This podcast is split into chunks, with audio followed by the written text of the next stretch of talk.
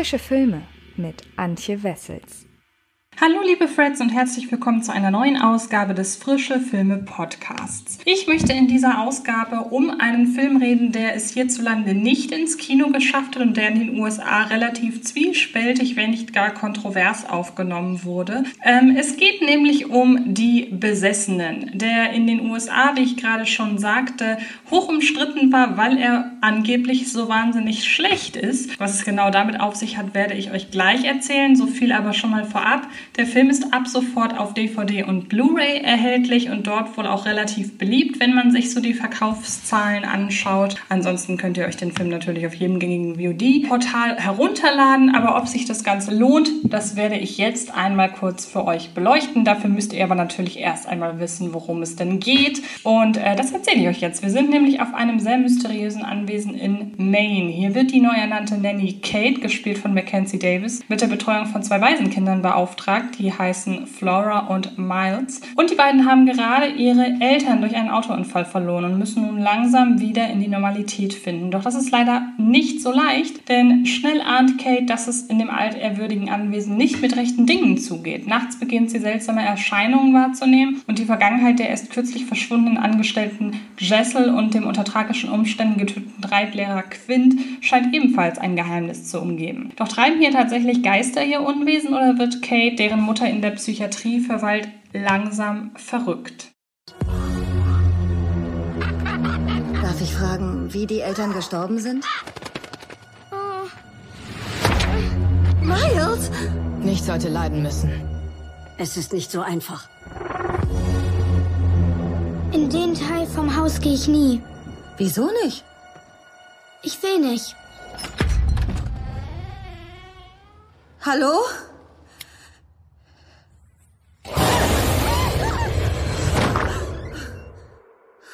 Du solltest nicht hier sein. In den USA ermittelt der sogenannte Cinema Score regelmäßig die Beliebtheit von Kinofilmen anhand im Anschluss einer Vorstellung von den Zuschauern abgegebener Noten. Ein F in Deutschen, in etwa vergleichbar mit einer glatten 6, erhalten nur die wenigsten. Allerdings reiht sich auch Floria Sigismondis Schauermeer die Besessenen nun in diese illustre Runde ein, was natürlich erst einmal nicht besonders viel bedeuten muss. Schließlich wurden mit einer solchen Note auch bereits Filme wie Darren Aronofskys Mother, Greg McLeans Wolf Creek oder Andrew Dominic's Killing Them Softly abgestraft. Filme also, die zwar streitbar, aber ganz sicherlich nicht miserabel sind. Im Falle von Die Besessenen, der in den USA den Titel The Turning trägt und auf der schon vielfach verfilmten Novelle The Turn of the Screw von Henry James basiert, geht es dann aber doch wohl eher in Richtung einer aufrichtig vergebenen Sex, wie sie schon das Wickerman Remake 4.com oder die lahme Comedy The Disaster Movie erhalten haben. Denn Sigismondi verlangt von ihrem Publikum ein derart offenes Ende zu schlucken, dass man versucht ist, von Arbeitsverweigerung Erfahrungen zu sprechen.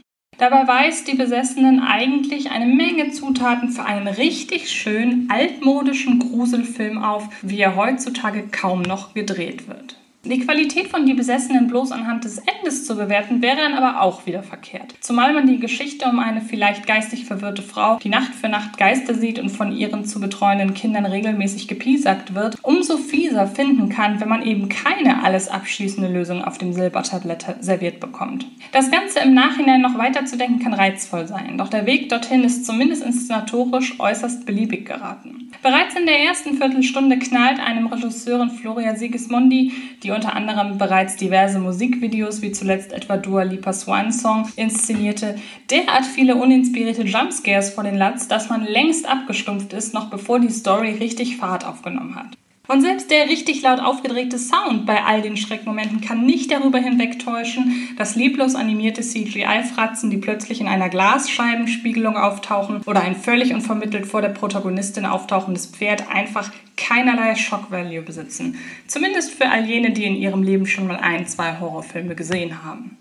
Auch die Dramaturgie der Geschichte löst sich nur sehr selten von der einer klassischen Geisterhausgeschichte. Tagsüber bringen die Drehbuchautoren Chad und Carrie W. Hayes, die zusammen auch schon das Skript zum deutlich gelungeneren Haunted House Horrorfilm Conjuring die Heimsuchung verfasst haben, die Figuren in Position, indem sie die angespannte Stimmung unter ihnen sukzessive anheizen. Nachts bricht schließlich der große Grusel über Kate herein. Und dass die, zumindest in der Anfangsphase, nie daran denkt, während der unheimlichen Vorkommnisse einfach das Licht anzuknipsen, ist mittlerweile auch ein Horrorfilm-Klischee, das wir einfach nicht mehr sehen wollen.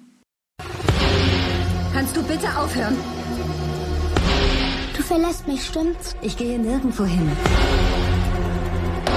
Versprichst du's mir? Ich verspreche es dir, Hand aufs Herz.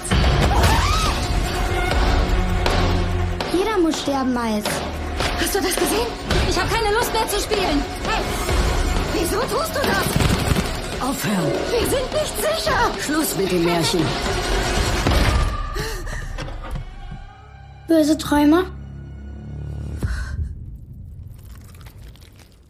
Erst wenn sich die Ereignisse in der Gegenwart nach und nach mit jenen der Vergangenheit verzahnen und sich auch die tragische Geschichte rund um die beiden ehemaligen Angestellten Jessel und Quinn sukzessive abzeichnet, etwas, was im Roman noch viel deutlicher zur Geltung kommt, beginnt die Besessenen auch inhaltlich immerhin halbwegs zu überzeugen. Bis zum bereits vielfach zitierten Finale, das mir zwar ganz gut gefallen hat, bei dem es aber vollkommen verständlich ist, wenn sich andere Zuschauer bei so viel Wahrheit einfach nur die Hände vors Gesicht schlagen.